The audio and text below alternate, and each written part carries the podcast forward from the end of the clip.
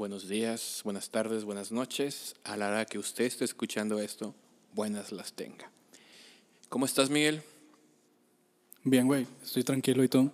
Muy bien, aquí pasando mis días de lluvia. ¿Tú cómo has pasado tus días lluviosos? Pues muy reflexivos. Reflexivos. Como, sí, como ya te decía, muy tranquilos también. He estado pensando mucho sobre mis pecados de la última semana. Pecados de la última semana. Bueno, pues aprovechando que estamos en nuestro segundo episodio, ¿cuáles son tus pecados, Miguel? Confiésate, hermano.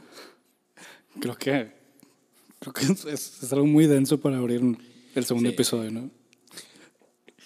Este, ¿y los pecados de qué religión son?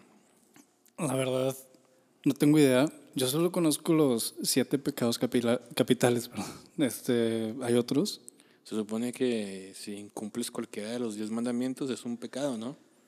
O sea, si no amas a Dios es pecado, si mientes es pecado, etcétera. Creo que si tiras hueva es pecado. Eh, sí, ¿Sí? la flojera es un pecado. no puedes descansar más que en el día del Señor, que es el domingo o el sábado. ¿No existen otros días para descansar dentro de la cultura religiosa? Mm, no lo sé, no lo sé. O sea, según yo es uno del, ya sea el sábado o el domingo, pero ese es el día que tienes que reposarlo. Creo que es el sábado, porque es el séptimo día cuando Dios descansó. Y se supone que la semana inicia en domingo. Domingo, lunes, martes, miércoles, jueves, viernes y el sábado es el séptimo día, que es cuando Dios descansa después de haber creado toda la creación. Oficialmente, el sábado es el día de descanso, entonces. Así es, pero nosotros agarramos de, de pilón el domingo. Pues en teoría no, porque la gente, bueno, al menos cuando se podía, este, iba a misa los domingos. O eso cuenta como descansar. Pues se supone que, no, no sé, la verdad, yo también antes iba a misa los domingos, pero no. ¿De verdad, güey? ¿Te gustaba ir a misa? No, no me gustaba. Y ahí respeto a toda la gente que sí le gusta ir, pero a mí se me hacía de hueva. Este, disfrutaba ir cuando estuve en el coro. Estuve en un coro de la iglesia y pues obviamente iba, pero no iba a escuchar, iba a tocar, obviamente. Yo también estuve en un coro de la iglesia. Yo ¿Sabías eso? creo que es el, como que el brincolín de todos los músicos, ¿no? Te- tienes que pasar por el coro para Ajá, iniciarte como músico. Así es. Ok. ¿Y qué- cuál era tu función en el, en el coro? ¿Solo tocabas o también cantabas? Pues yo lo, al principio solamente cantaba. De hecho, es una historia muy divertida porque eh, cuando yo me hice cargo de, de ese, de ese trabajo, entre comillas, fui con tres personas. Digo que no las voy a mencionar porque pues no hay que darles publicidad gratis a nadie. Esas tres personas, eh, por X o Y razón, me tenían cierta tirria. Entonces fueron conmigo simplemente para dejarme morir. El primer domingo que íbamos a tocar, no fueron. Y haz de cuenta que yo me sabía dos acordes en la guitarra, el, la y re, y con eso toqué toda la misa, con la y re. O sea, estabas totalmente improvisando. Así es, totalmente improvisando. Pero fue una lección y, y me puse las pilas y a partir de ahí soy el músico, entre comillas, que soy ahora. Gracias, estúpidos. De verdad, no, creo que nuestros inicios fueron diferentes. Yo llegué como, no sé, como llega, por ejemplo, un refuerzo europeo a un, a un equipo de aquí de México. El coro estaba muy tirado y se supone que yo sabía tocar guitarra más o menos. Entonces me, me llevan para enseñarle guitarra a los demás del coro, ¿no? A los Ah, que, a los muy que pudieran. Entonces llegaste como refuerzo de lujo. Sí, fue un refuerzo así importante para el coro y les enseñé a tocar guitarra ahí a un par de chavas. Yo siento que fui más como, como lo que había. Este, no, porque después me encargué de la, o sea, ya después me encargué de la dirección de ese coro. Obviamente me ayudó a otras personas, pero yo era el que dirigía ese coro y el que en- entrenaba a los niños para que cantaran y así. Digo, fue un lapso de 3, 4 años, pero aprendí bastante. ¿Ya te gustaba cantar en ese entonces? Nunca, nunca me ha gustado así como tal cantar. Es como una necesidad, tal cual, así de que pues me sale, ¿no? Pero no me gusta hacerlo, porque siento que no lo hago bien. Pero pues, ¿a qué, a Si a mí no me importa, porque le va a importar a la demás gente, así que por eso subo y hago lo que yo quiero con eso. De verdad, creo que estamos muy al revés respecto a eso. A mí me gusta mucho cantar, pero siento que, o sea, que las personas creen que no lo hago bien, pero me gusta mucho hacerlo. Pero si te gusta, no te debería importar lo que diga la gente. Al menos eso es lo que yo creo. Digo, a mí no me gusta, pero como que ya lo hago porque, pues, me nace. Ok. Muy bien, antes de continuar con otro tema, me gustaría eh, aclarar un pequeñito error que tuve en el primer episodio. ¿Te acuerdas que tocamos el tema de Kevin Spacey? Sí, más o menos. Bueno, ya ves que yo te había dicho que solamente había sido un victim, una víctima de, de Kevin. Pues al parecer no, no es una víctima, son tres y las tres se suicidaron antes de llegar a juicio. Entonces eso hace todavía más perturbador el caso de Kevin Spacey. Solamente lo menciono, digo, ya tocamos ese tema, eh, y solamente lo voy a mencionar para aclarar ese error, ¿no? O sea, señor Kevin Spacey, lo respeto, no tengo nada en contra suya otra vez. ¿Alguien te pidió que aclararas ese punto? Fíjate que, no que me lo pidieran, pero sí me dijeron, sí son tres, güey. Entonces a mí no me gusta quedarme echando mentiras, por así decirlo. Entonces tenía moralmente que aclarar esto. Ya, güey. Entonces, no te gusta decir mentiras. O sea, te sientes mal cuando dices mentiras. Cuando digo mentiras que no quería decir. Por ejemplo, ahí no quería decir mentiras. Entonces, lo dije como una verdad y, y, resultó que pues era falso. Entonces ahí sí es como que estoy desinformando más que nada. Ok. Entonces, se podría decir que la desinformación puede ser como una especie de cruda moral para ti. Sí, una cruda moral, por así decirlo. Raro juego de palabras, pero sí. Ok. O sea, entendiendo cruda moral como algo que hiciste el día de ayer y hoy no te, no te parece chido. Sí, sí, y de hecho, fíjate, tengo ese tipo de repente de, no sé si llamarlo como flachazos del pasado, en el que te acuerdas algo muy tonto que hiciste o que hiciste el ridículo y, y, sientes pena en este momento. No sé si te ha pasado. De que, por ejemplo, ala, me acuerdo que, no sé, un ejemplo, cuando estaba en la prepa, tenía unos calzoncillos que parecían shorts.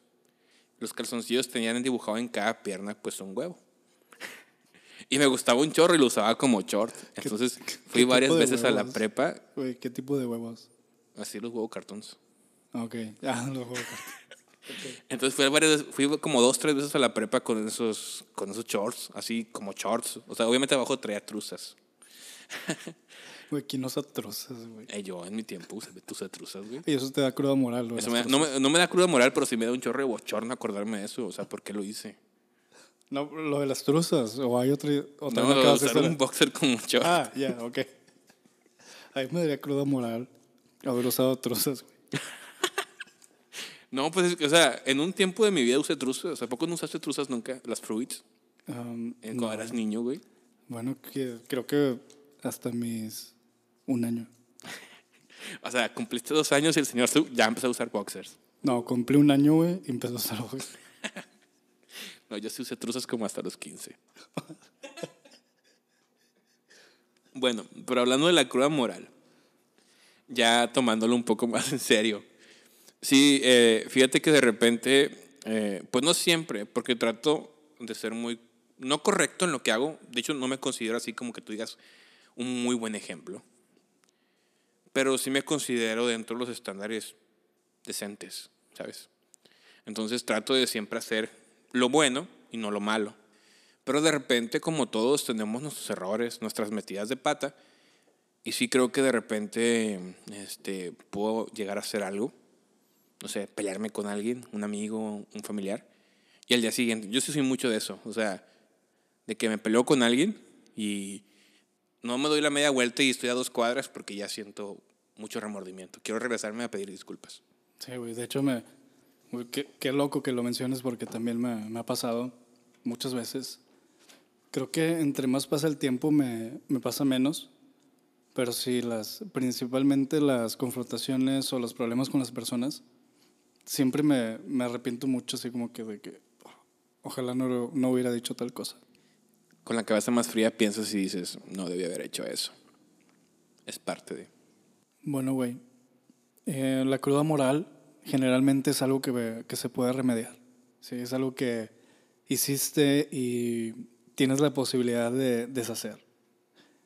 ¿Te ha pasado alguna vez que hiciste algo que no puedes remediar? ¿O que te quedaste por el resto de, tu vida o el resto del tiempo desde que pasó eso pensando que no debiste haber hecho eso? Es una pregunta complicada, la verdad. Es una pregunta complicada porque sí tendría que rebuscar mucho dentro de mí.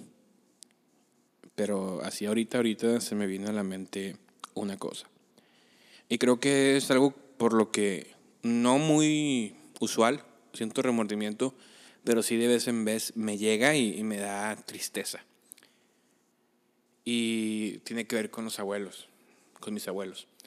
Tuve la fortuna de conocer a los cuatro abuelos, pero por parte de mi papá, pues es hijo único. Entonces, cuando mi abuelo enfermó, los únicos que estábamos a su cuidado, pues éramos nosotros. Entonces, cuando no estaba alguien mayor, no estaba mi papá o mi mamá, pues tenías que encargarte tú de las cosas. Por ejemplo, en caso de mi abuelo, rasurarlo, llevarlo al baño, bañarlo. Y muchas veces renegaba de eso. O sea, era un morro tonto de 17 años. Entonces renegaba mucho de eso. Y cuando fallece yo sí me sentí muy culpable. Porque dije, o pensaba, que pude haber hecho, lo pude haber hecho sin tanta queja el ayudarle en esos últimos días. Muchas personas te podrían decir que no era trabajo para un adolescente, eh, de que cuidar al abuelo y hacer ese tipo de cosas. Creo que a muchos adolescentes eh, prefieren estar haciendo otras cosas que, eso. Pero yo creo que es algo que, más, que cae más cuando tienes más edad eh, y que te pones a pensar como en retrospectiva. Pero tú dices que inmediatamente después de que fallece tu abuelo, te sentiste mal. Sí, sí, casi inmediatamente. De hecho, soy una persona que, bueno, al menos en, a los velorios que he ido no, no lloro. Pero sí me da, no sé, siento como raro. O sea, me siento, cul no sé si decirlo como culpabilidad, pero sí sentía que al menos debía haber hecho algo más por hacer que sus últimos días estuvieran llenos de amor y no de quejas. Ya. Sí, sí, entiendo. Pues algo. No sé cómo se podría remediar algo así, la verdad. No. No sé si es algo que te acompleje muy seguido. No, no me acompleja muy seguido, pero sí es algo que, pues como tú preguntas, o sea, es algo que con, a lo mejor lo que voy a tener que vivir el resto de mi vida. Bueno, y fuera de eso, ¿tuviste buena relación con ellos? Sí, sí tuve buena relación con ellos, la verdad es que sí.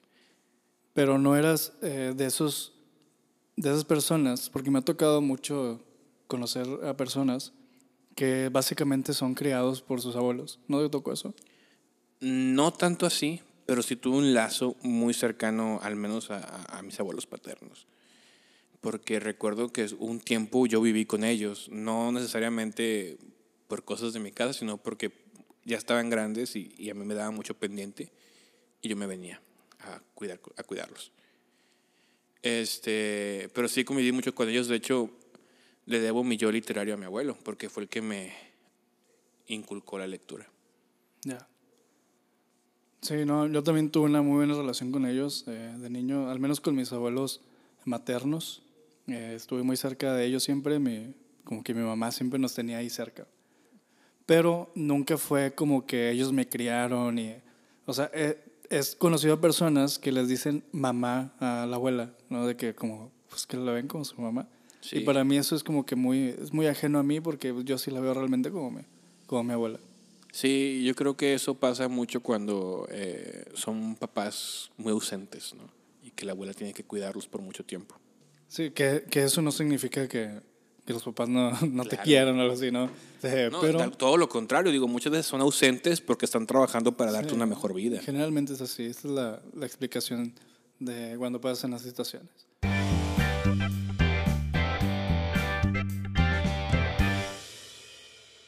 Mira, te voy a hacer una pregunta que te va a poner en un dilema moral. Imagina, pues tú sabes que tenemos el problema de la sobrepoblación. Imagina que en un futuro no muy lejano ya existe la tecnología para que te den un aparatito con un botón rojo así llamativo y te digan, Miguel, tú puedes salvar a la humanidad. Tú puedes ser responsable de la supervivencia de esta especie. Solamente tienes que presionar este botón y la mitad de la población va a desaparecer. Bueno, al azar. A ver, güey. ¿Cómo se llamaría ese aparato, güey? ¿Qué nombre le pondrías? El desaparece 3000. Desaparece 3000, güey. No, no sé, no, no tendría un nombre. O sea, ¿por qué le vas a poner un nombre a algo así? Yo creo que debería tener un nombre. A menos que fueras gringo.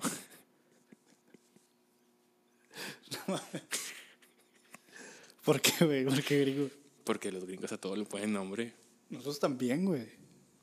Nunca te has preguntado el porqué de las cosas. Bueno, X, respóndeme la pregunta.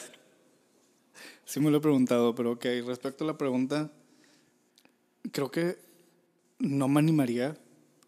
O sea, ahorita rápido, así, sin, sin pensarlo demasiado, creo que no me aventaría a matar a la mitad de la población. Es que no los vas a matar. Los vas a desaparecer. ¿Quién sabe qué va a pasar con ellos? Que capaz si salen abandonados a un agujero negro en el espacio. Viste muchas veces Marvel, las películas de Marvel, güey. Eres, eres Thanos, Mira, literal. yo te voy a poner así la, la... A mí sí me dan esa oportunidad, yo sí le pico, así, hasta tres veces. Este, pues es... Es más, aunque me lleve a mí de encuentro, es poner el bien común sobre todo lo demás. A ver, güey. Si le picaste tres veces, desapareciste la mitad. Y luego en el segundo, desapareciste la mitad de la mitad. que te dije en el primer podcast que aquí, en este podcast nos gusta toda lo bestia. No, pero con una vez está bien. Obviamente, digo, lo digo muy fácil. Obviamente en ese momento yo creo que sí lo pensaría, pero sí le picaría. Este, y, y, y respondiendo a lo de Marvel, yo creo que Thanos era el verdadero héroe de esa película, güey. Los Avengers son los villanos. O sea, Thanos pone en equilibrio el universo y estos vatos, ah, no. Quieren todo sobrepoblado y quieren que todo se lo lleve la fregada. Oye, Estúpido y sensual Capitán América. es mejor Iron Man. Eres team, eres team Iron Man. Soy Team Iron Man. Yo soy Team Batman. Ok. No voy a discutir nada porque yo también soy Team Batman. Todos somos Team Batman y si no eres Team Batman, no sé qué estás haciendo. Oye, algo que no entendí de, de las películas del final de los Avengers. Thanos, cuando hizo eso de, de que sí lo logró, ¿no? En, en determinada En una línea En temporal. una sí. línea temporal sí lo hizo. Estaba propenso a desaparecerse a sí mismo. O sea, el vato jugó 50 y 50% de probabilidad de desaparecerse a sí mismo. No, y eso es lo que le hace el villano. O sea, desaparece a la mitad al azar, pero yo no. Y tampoco a los míos. Entonces, no es un 50% exacto, güey. Y tampoco es al azar. Es selectivo. Selecciona a él mismo y a su, a su gente. Hay- los, hay un los saca de la ecuación y los demás ahora sí. Bueno, y hay un argumento de cómo hizo eso, o cómo se suponía que iba a seleccionar a, a- a ciertas personas. No, simplemente. Bueno, Bueno, es que ni en el cómic ni en la película te lo explican, simplemente es al azar. De hecho, en el cómic está más random, porque haz de cuenta que están como en una tipo sala así súper de juntas de supers, y sale una pantalla y hay un chierro de caras con tachitas. De que ya desapareció este. Increíble. Así de random está. No, güey, es más random saber que lees cómics. ¿Tú crees que es random leer cómics? Creo que sí, güey. Soy muy friki con eso, me gustan mucho los cómics. La novela, la novela gráfica me gusta bastante. Soy de leer mucho cómic. He conocido a personas que leen muchos cómics y andan divulgándolo por la vida, de que quieren decirle a todos que ellos son expertos en, en cómics. ¿Tú lo eres también o no eres de esas personas que se creen especiales por hacer cierta cosa? Tú me conoces, ¿cuántas veces te había dicho que leía cómics? Creo que oh, estoy haciendo memoria y creo que ya lo habías mencionado alguna vez. Cuando sale el tema de los superhéroes y Sí. que se da la ocasión, sí, ah, es que en el cómic es así, pero no ando así como de que en el cine. Esa no venía en el cómic. O sea, tampoco, güey. De hecho, sí, creo que hemos visto películas juntos en el cine de, de Marvel, ¿no? Y no, no pasó eso. Ok, me consta. Este, no, no pasa eso. No, no, no suelo, no suelo decirlo a menos que estemos hablando del tema y se amerite que lo diga. Ya, güey. Hay, hay ciertas personas o grupo de, de personas que sí gritan eh, a los cuatro vientos lo que hacen, ¿no? o se sienten superiores por lo que hacen. Eh, me ha tocado muchas veces escuchar a eh, personas presumir, así tal cual, o demeritar a las personas que no son, hablando del veganismo, ¿no? Personas que... Justamente te iba a decir los veganos. Los escribí. Eh, sí, no todos. He conocido también veganos que no andan ahí diciéndoles a todo el mundo que son veganos. Uno de cada cinco veganos no te va a decir que es vegano. El otro, los otros cuatro sí te lo van a decir. Pero sí me han tocado, sí. Sí me han tocado, eh, me ha tocado por ahí leer en, en Twitter este, personas que yo conozco que nunca fueron veganos y llevan poquito haciéndolo y critican a, a los demás. A mí una persona me no dejó de hablar porque no soy vegano. Eh, una persona con la que me solía hablar, más o menos. Bueno, es la, la típica vegana mamoncita a la que llevas a los tacos, a los tacos de carnitas Don Pepe y se atreve a preguntar, ¿tiene un menú especial para veganos? Güey, bueno, pero aquí el error es de, de los dos, güey. ¿Por qué la llevas ahí, güey? Yo no sabía que era vegana, güey. O sea, no la conocía tanto. Ok, eso fue una cita ciegas. Ajá, y yo le dije, vamos a los tacos. Y me dijo que Los sí. tacos Don Pepe, güey. Entonces tú, cuando conoces a una chava, a la primera cita le llevas a los tacos Don Pepe. Claro, es el mejor lugar para ligar. Pésimo. Tacos Carnitas Don Pepe, que es un lugar ficticio, obviamente. No, nos- no estábamos ligando ni nada, era simplemente teníamos hambre, íbamos juntos y, y así. Pero yo no sabía que era vegana. Digo, y es- no era como que si me dijera soy vegana, se me viniera a la mente algún lugar de que vendieran comida vegana. Ya. ¿Y si has comido comida vegana de que este tofu intentando ser No, no. carnes y eso? Fíjate, yo tengo, tengo una teoría acerca de que los veganos son los, Aliens. los dementores de la vida real. ¿Sabes, sabes, sabes que es un dementor, no? Claro que sí, soy Potter. Ok. A la gente que no sepa qué es un dementor, los dementores son criaturas del mundo de Harry Potter que cuando están cerca, toda felicidad desaparece. Cuando están cerca de ti, toda felicidad desaparece. Y los veganos son algo similar. Son tan infelices por no comer carne, aunque te digan lo contrario, que no quieren que tú seas felices, que no quieren que tú seas feliz. Entonces, por ejemplo, vas a darle una mordida a tu hamburguesa y te separan a un lado de ti y te dicen el nombre de la vaca, que se llamaba Juanita, que la vaca tenía mamá, tenía papá, que sufrió cuando se murió. Y estaba muy, muy cañón eso. Entonces, volviendo a lo que te decía, esa persona me dejó de hablar porque yo le dije, no mames, eres vegana. y me dice, sí. digo, ay, no manches. Y me dice, sí. Y luego me saca la pregunta tonta. Y me dice, ¿tú te comerías a tu perro si te lo dieran? Y yo le dije, pues si le pones papas, igual y sí. Ok. Y se enojó. Creo que te han tocado eh, la estadística esa que no sé dónde te la sacas. la de una de cada cuatro, ¿no? ¿Cómo era, güey? Una de cada cinco. Uno de cada cinco veganos no es presuntuoso. No es presumido. Ok, bueno, te tocaron los cuatro, güey. Probablemente. sí, sí, sí. A Es mí, que, a mí, me to- a mí me tocó el uno, el que no es presuntuoso y cosas así. Sí me tocó el, el, el vegano, este, que simplemente lo es y si lo invitas a, a comer a un lado, te avisa de que, oye, de preferencia un lugar donde tengan eh, menú de los dos tipos. pero es que yo creo que no nomás es en el veganismo, ocurre en todo. O sea, la gente esa que hace un extra, una actividad extra, y que por esa actividad extra se siente superior al resto. No sé, háblese de running, ciclismo, los otakus, güey. O sea, no le puedes decir a un vato que ve anime, oye, empecé a ver anime, te falta un chorro. O sea, pues ni te he dicho que... Y si hay gente, o sea, en, en todas, en todas las áreas, hasta en los propios músicos, güey. Nunca te ha tocado de que, ah, pues a mí me gusta, no sé, Panda. Panda es un mugrero, güey. ¿Quién escucha Panda? Ya no hacen bandas como las de antes. Saludos, Iván. Saludos, Iván. Eh, sí, sí, sí lo he escuchado mucho de que el rock está muerto y... Sí, y es que es, que es en todo. O sea, el- ese grupito élite que siente que, o sea, en todas las áreas que te- pues, se te puedan ocurrir, que siente que no más ellos tienen el derecho a apreciar lo que están haciendo. Otro ejemplo que es muy común, al menos en mi círculo cercano, es el hate al fútbol.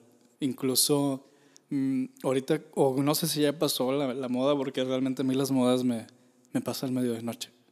Este, no sé si tocó escuchar que andaban tirando como que mame diciéndole a, las, a vatos que sean el FIFAs. Ah, los FIFAs. El FIFAs, ¿no? De que, ah, güey, eres el FIFAs.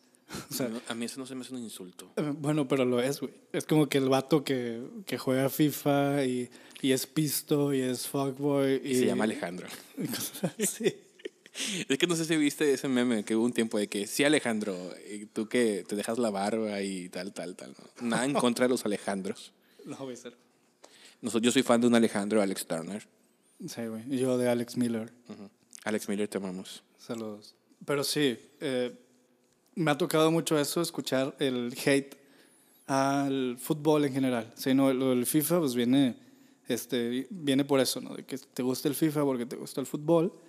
Y hay personas que dicen de que no manches, o sea, ¿cómo te gusta el fútbol? ¿no? De que ese deporte es como para tontos, idiotiza a la gente o algo así. El típico comentario de Facebook de ¿qué le ven a 11 pelados corriendo detrás de un balón? Ajá, exactamente. Y, y sí, eh, entiendo. Bueno, güey, viéndolo así es- está raro, güey. Si No te es- preguntan... Pero es que no es así. No, güey, no, deja, o sea, si no estamos hablando de, de fútbol tal cual, güey. Ajá. Y alguien viene y te pregunta de qué, güey. Entonces te gusta ver a 11 vatos en shorts corriendo, güey. Atrás de un balón. ¿Te gusta? Pues sí. Te encanta. Sí me gusta el fútbol, la verdad. No lo voy a negar. No, no soy tan apasionado, pero sí me gusta. Ok, sí, yo también. Es raro, creo que conozco, conozco varias personas, eh, porque pues al final del día creo que te rodeas de personas un poquito similares a ti. Y conozco personas que son como yo, que, que gusta el fútbol, pero no eres así como que apasionado. Tal Deja- cual. así. Déjate cuento que una vez vi un clásico con una chica con la que estabas saliendo. Ella le va a rayados. Pues yo obviamente le voy a Tigres. Obviamente. Entonces, se puso bien pasional ella. O sea, literalmente me dio miedo y yo, yo estaba como que más tranquilo y que "Ah, es un juego. Y eso estuvo muy random porque, pues, o sea, se, supone- se suponía que ella no era así. Pero bueno, X. Me sacó lo peor entonces, güey. Sí, sí, sí. Bueno, Oye. también aparte porque Rayados perdió. Ya, güey. Entonces tú no odias a los rayados, güey, y no le tiras. No, no, no, no. Yo respeto todo eso, cada quien. Perfecto, güey. Sí, no, yo también no, no me imagino nunca en mi vida poniéndome a discutir en redes sociales respecto a- al fútbol o algo así, güey. Creo que, creo que lo veo en, en secreto, güey. Yo creo que muchas personas eh, que me conocen podrían pensar que, que ni hago al fútbol en el mundo, pero, pero sí, la verdad es que sí me gusta. Tu, tu nivel de FIFA depende de qué tan bueno seas jugando FIFA. Nivel de FIFAs, güey. Entonces, creo que eres ligeramente más FIFAs que yo, güey. O, o quizá tú eres de FIFAs y yo no, güey. No, pero yo no soy tan bueno en FIFA. Literalmente me... O sea, nada más a ti te gano. Güey, pero nada más juegas con dos personas, güey. No, he jugado con más y casi todos me ganan. Tristemente. ¿En serio? Nada más a ti te gano. ¿Quieres que lo diga otra vez? Mira, es que yo en mi círculo social le gano a muchas personas. Entonces, yo en tu círculo social sería el rey del FIFA. No lo sé, güey.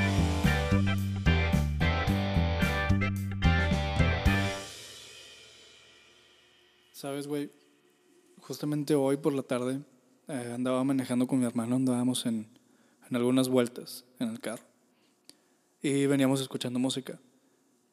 Y empecé a notar que, bueno, no a notar, porque ya lo sabía, pero empecé a, a ponerle mucha atención a que, vamos a decir, yo creo que unas ocho canciones que escuchamos, yo creo que seis tenían una, una temática tanto lírica como musical muy triste, ¿sí? de que eran letras muy tristes, eran este, música muy triste, ya sabes, esta onda como muy ambiental, tonos menores, ya ven que, no sé, al menos a mí los tonos menores me suenan a, música triste, a, a tonos tristes.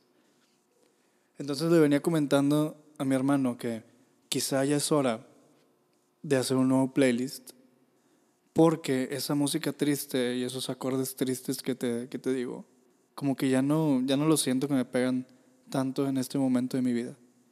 Creo que ese playlist, o al menos la mayor parte de él, lo hice en un momento en el que me sentía como muy agüitado o muy, pues sí, como que me quería esconder de ciertas cosas. Había como por así decirlo mucho desmadre a mi alrededor y necesitaba música muy tranquila y muy relajada y muy triste como para sentirme acompañado por lo que escuchas. No es si a ti te pasa eso, que buscas como cierto acompañamiento en la música, depende de cómo te sientes. Pues es que es bien sabido que la música es terapéutica. Y por ahí, como decía el buen Gustavo Cerati, que en paz descanse, pones canciones tristes para sentirte mejor. Y, y funciona en muchos sentidos. A algunas personas la música triste los hace sentir mejor, como que no están solos eh, en la situación.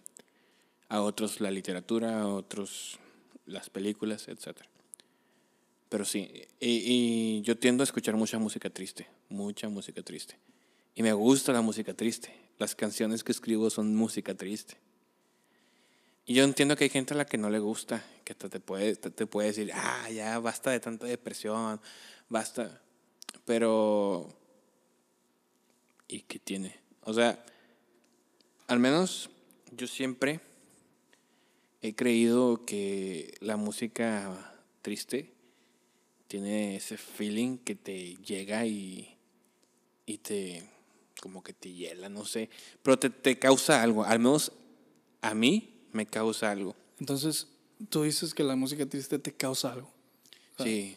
Ok, yo lo, fíjate que yo lo siento más del lado que la música triste me acompaña en algo que ya siento. Podría ponértelo como ejemplo para que se entienda de que mi cuerpo está como en cierta frecuencia, vibrando en ciertas ondas. Y si me pongo a escuchar punk, este, o en su defecto reggaetón, ¿sí? ¿no? de que algo así muy, muy perreable y muy feliz, como que no combina conmigo. Este, Son como que frecuencias que no combinan con lo que me siento o, o cómo estoy tal cual. Y ahí es donde eh, me acuerdo, se lo he dicho a algunas personas, ¿sí? de que amigos cercanos, amigas, de que no puedo escuchar otra cosa en este momento que no sea esta canción que es muy ambiental y muy lenta y tiene muchas mecánicas como down, sino de que tristes y demás, porque otras cosas no me entran, ¿sí? este no, como que no, no, no quedan conmigo. Eso, eso me ha pasado, lo he expresado y no sé si tenía esa curiosidad de preguntarle a alguien, aquí te pregunto a ti, si, si te ha pasado lo mismo de que tú digas, ahorita no me entra ningún otro tipo de música que no sea esta. Pues es como quiera, siento que, que soy muy, muy especial para agregar alguna, alguna canción a mi, a mi playlist. No tengo playlist como tal, así como en que eh, música para llorar los miércoles, nada. Yo tengo solamente un chorro de canciones que me gustan y al azar. Yo tengo playlist que se llama lunes, martes, miércoles, jueves. No, yo no, no, soy tan organizado. Eh, pero, sí, como tú dices, yo siento que las canciones tristes o cualquier tipo de canción sirven para acompañarte en un momento. ¿sí? En algún momento te acompañan. Es como, por ejemplo, no sé, acabas de terminar con alguien. No sé, te acaban de poner el cuerno. Y vas en la, en la ruta y escuchas la canción de Espasmos de Sandia Zulé. Escuchen Espasmos de Sandia Zulé. y te va a llegar. Vas a decir, ah, no manches. O sea, esa canción me queda. A ese vato le pasó lo mismo que a mí. Pues sí, yo creo que mucho tipo de arte busca eso, ¿no? Como que te identifiques. bueno, yo creo que en la música sucede más que en otras cosas. Eh, que busques tú la, eh, identificarte con alguien, alguien que le haya pasado lo mismo o en su defecto, que te haga sentir cómodo con, con lo que te pasó. Creo que, creo que por ahí va. Sí, como decías, que no estás solo, pues. Bueno, güey, y chanza y me amplías mi conocimiento de música triste o, o alguien que no esté escuchando. ¿Cuál artista o banda es como lo que más te pega cuando estás triste? Damien Rice eh, es uno de mis cantautores favoritos. No sé si alguna vez lo hayas escuchado. Sí, sí lo ubico. The Blower's Daughter es su canción más famosa. Lo has escuchado, me imagino.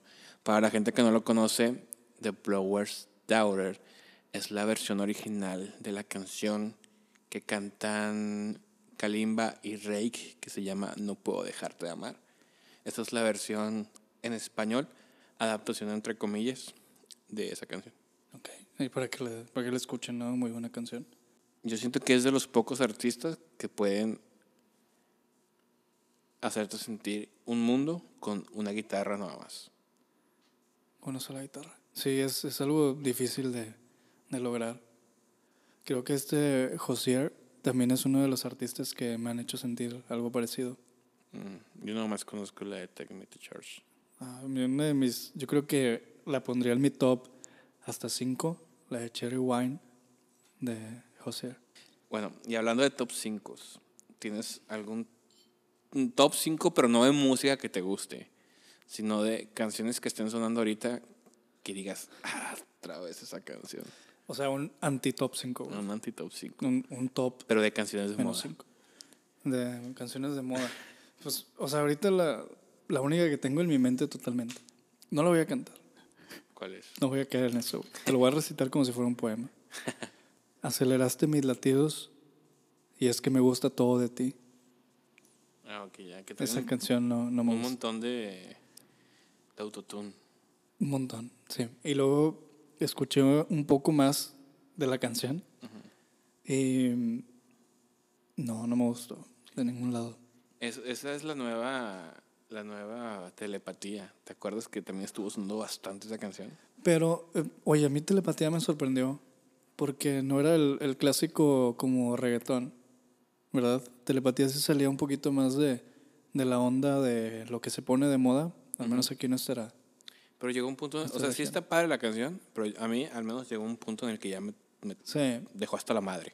sí, de hecho yo la, la primera vez que la escuché este, me gustó y luego me dejó de gustar de tantas veces que la, la empecé Es a ver. una de las razones por las cuales me dejó de gustar Zoe. Pero entonces, sí, te entiendo. Digo, porque a mí me pasa con la de, como tú dices, no la voy a cantar, la voy a recitar como si fuera un poema. Prepárense para esto. Tú estás dura sin ir al gym. Taco Lopuitin. Maquillaje de Sephora. Panty de Supreme. Oye, Está muy, muy chido eh, aventarnos poemas de este tipo de canciones. Así es. Déjame, y también me avento yo otro, güey. Qué zafadera. Tú tienes un culo cabrón, cualquier cosa que te pongas rompe la carretera. Muévelo, muévelo, muévelo. ¿Quién fue el maestro que escribió eso? Creo que Bad Bunny. Es, un, es una obra maestra. Sí, la verdad. Así en poema, con razón. O sea, yo estaba menospreciando mucho la lírica del reggaetón, pero ahora que lo acabas de leer así sin música de fondo, creo que sí, tienen razón. Es Sí, creo que acabo de cambiar toda mi percepción respecto al reggaetón. Alabado sea Bad Bunny. Bueno, güey, y ya que estuvimos hablando de un par de ejemplos, ¿por qué crees que específicamente esas canciones eh, se pongan de moda? Porque son sencillas de aprender.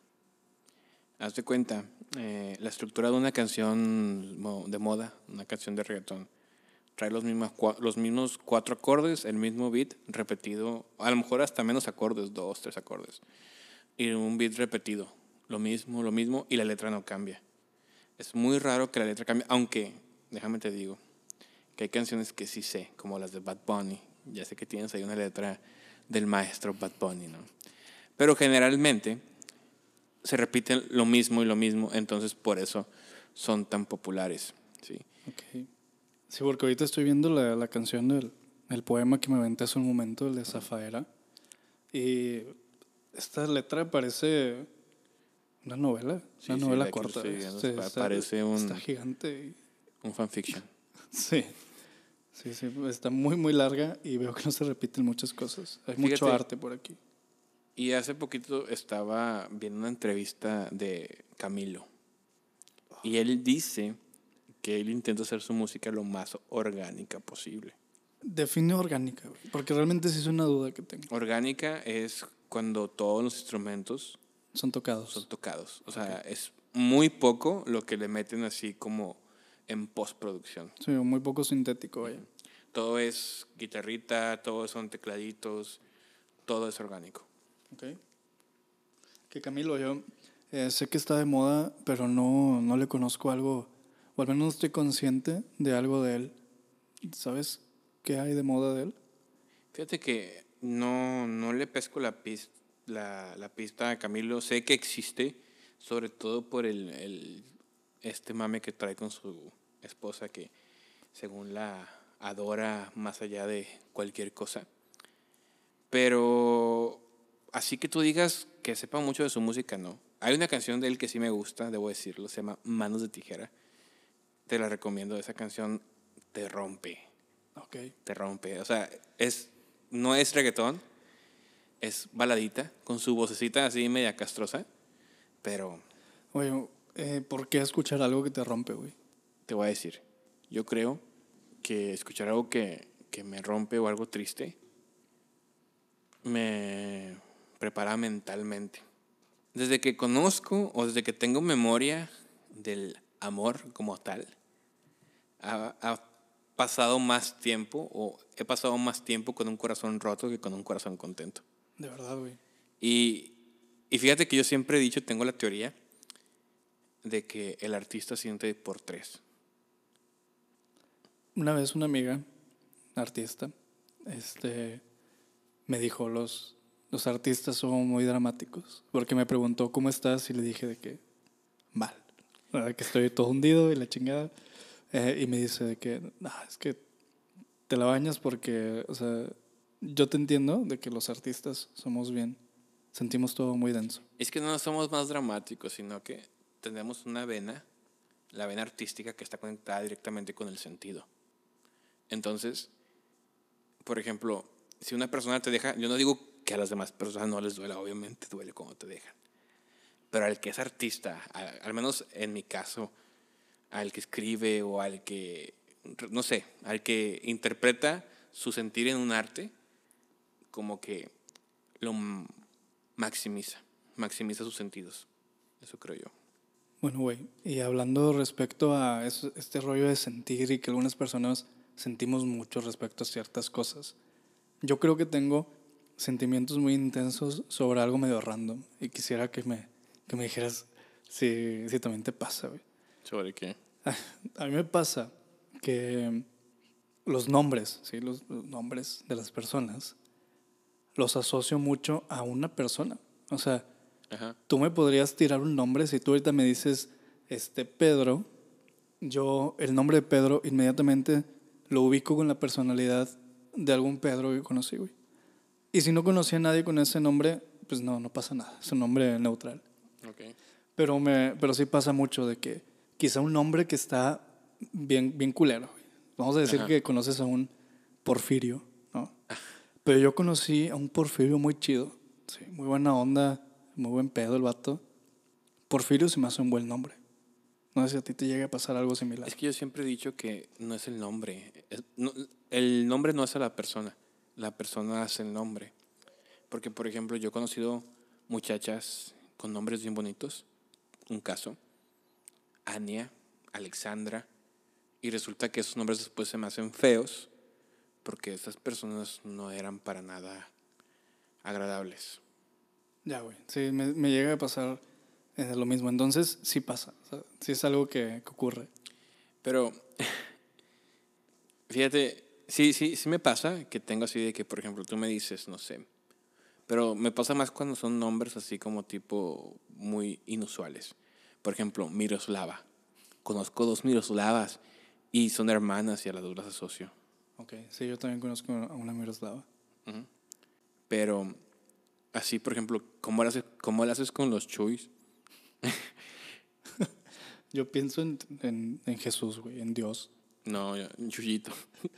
Siempre me acuerdo de un video de un vato que sube en una patrulla y el vato dice, no, primero chuyito, para mañana ya estoy libre. No, ¿sabes de quién me acuerdo con Chuy? ¿Viste la película de Sangre por Sangre? Ajá. Me acuerdo con, del Chuy.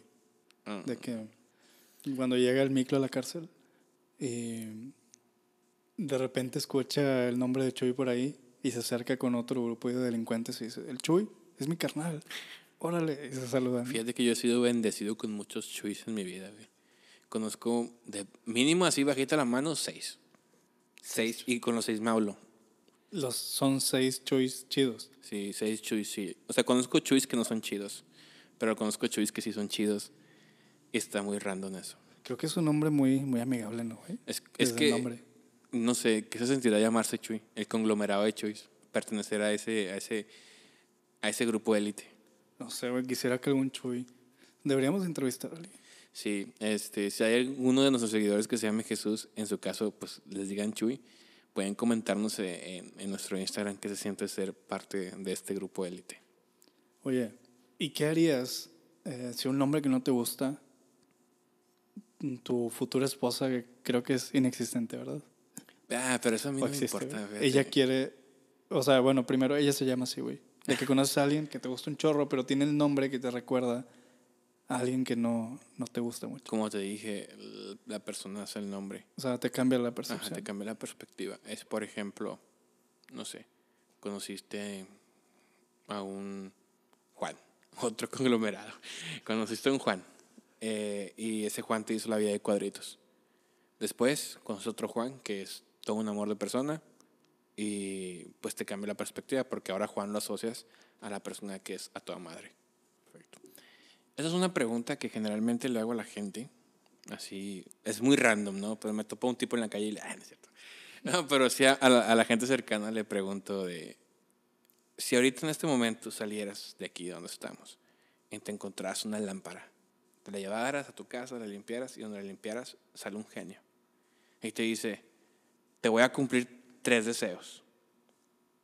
No puedes pedir amor, no puedes pedir que se mueran las personas o que se muera alguien y no puedes donarle tus deseos a nadie. Y no puedes pedir más deseos, obviamente. Yo pediría el poder del convencimiento. Ya que me lo dé, lo convenzo de que me dé más deseos. Y ese chiste, güey, ¿dónde lo sacaste? güey? No, güey, lo he analizado demasiado. Desde que tengo 18 años, voy por la calle buscando una lámpara tirada. Bueno, güey, y suponiendo que hoy es el día, hoy te encuentras la lámpara. ¿Cuáles son los tres deseos? Es que, como te digo, ya con el primer deseo, ya es como que. eh, Entonces los mandados el genio. Pero en caso de que, ya sabes, no hubiera alguna norma por ahí y me dijera, no puedes pedir más deseos, a mí no me vas a chingar. Bueno, Oye, ¿quién pondría esas normas, güey? ¿Estados Unidos? Estados Unidos y los gringos, más Seguramente. seguro. O Disney. Disney. Este.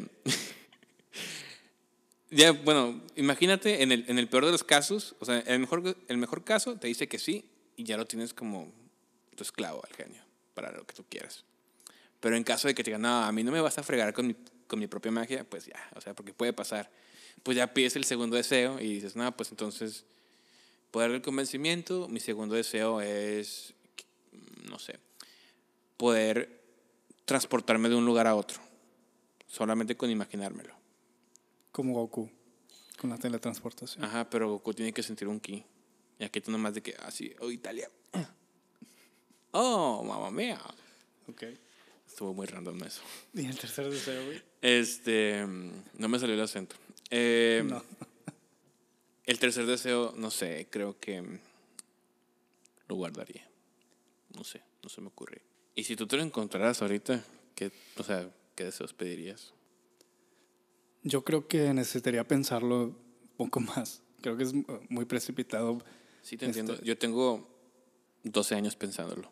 pero... ¿Y siempre estás preparado entonces? He Los perfeccionado, güey. Porque al tienes- principio eran otros deseos. Ok. O sea, te va Como no cambiando. engordar y así. No, güey. Mm, Bueno, yo creo que si ahorita pasa, Ujú. Dada mi situación este, socioemocional, yo creo que pediría salud, así de que ser saludman y poder arreglar, arreglarme a mí mismo y a, y a otras personas. Ok, ser saludman sería el primero. Mi segundo deseo, sin duda, sería poder hacer fotosíntesis, güey. O sea, yo tener, yo tener la capacidad de hacer fotosíntesis, o sea, tener cloroplasto. Explícanos a los del CONALEP cómo funcionaría eso. Oye, tendría este, cloroplastos, tendría todas las herramientas celulares necesarias para convertir la energía del sol en energía que pudiera utilizar mi cuerpo. Ya, muy bien. Es un buen deseo. Sí. Y mi último deseo también lo guardo. sí, lo voy a guardar. Así como tú. Yo, yo, yo he pensado muchas veces ese, ese tercer deseo. Y estoy entre ser Batman o tener los poderes de Superman. Digo, al ser Batman tendría muchos millones de dólares. Una cuenta inagotable. Sí, sin duda yo creo que me gustaría más ser Batman, güey. Creo que Superman no la pasa tan chido siendo tan... Pero digo, los poderes de Superman, no la personalidad de Superman. Entonces, no, mejor Batman, güey. Siento que sería un, un Superman malo. Porque no podrías con la responsabilidad de No ser- podría con la responsabilidad. Lo siento, tío. güey. O sea, serías como eh, este, el protagonista de la serie The Boys, ¿no la viste? Ah, sí, como él. Ok, serías Como un Omniman. Omniman. Omniman es de Invencible, pero sí.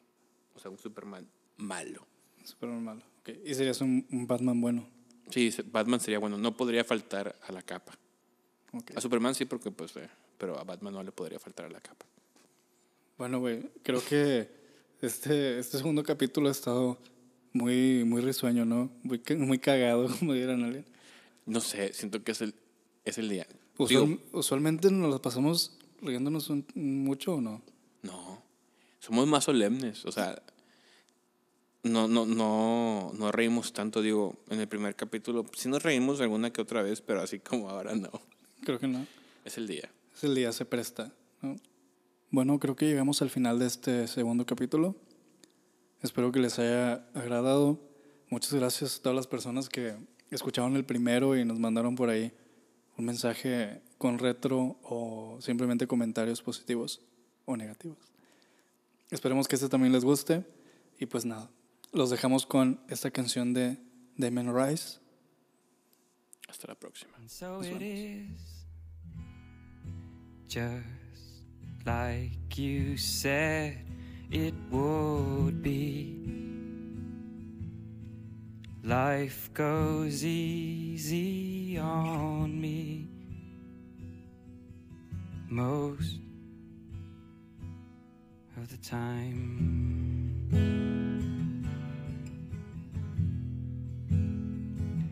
And so it is the shorter story. No love, no glory.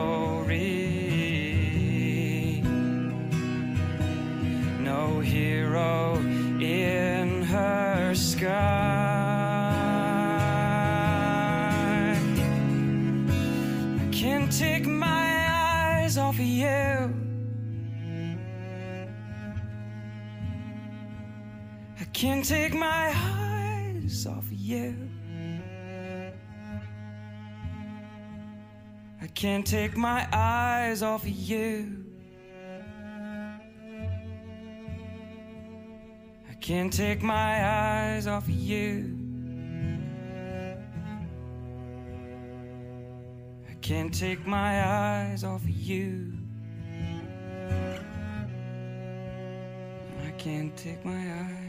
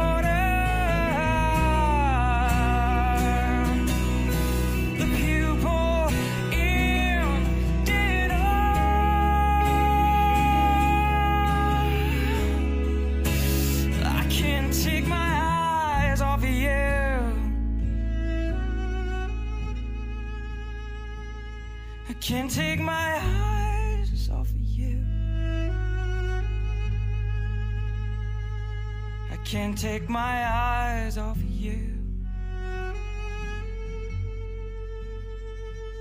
I can't take my eyes off you. Can't take my eyes off you.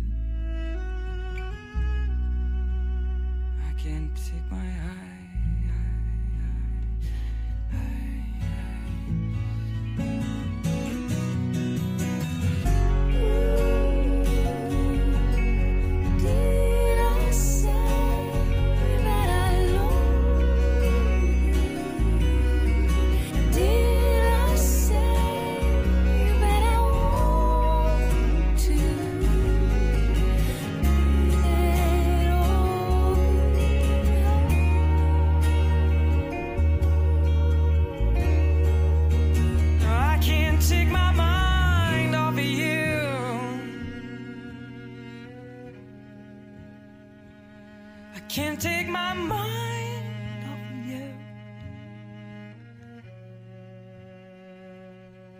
can't take my mind off of you.